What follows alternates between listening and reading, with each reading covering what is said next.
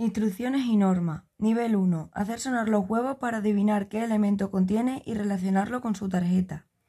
Nivel 2. Hacer sonar los huevos para adivinar su pareja de igual sonido y relacionarlos con su tarjeta. En los dos casos se abren para comprobar que hemos acertado. No vale hacer trampa. El número de personas que pueden jugar es 1. Su dificultad va según los puntos que tenga la tarjeta. Puede ser de nivel 2, que es nivel medio, o nivel 3, que es alto y su objetivo es la estimulación auditiva.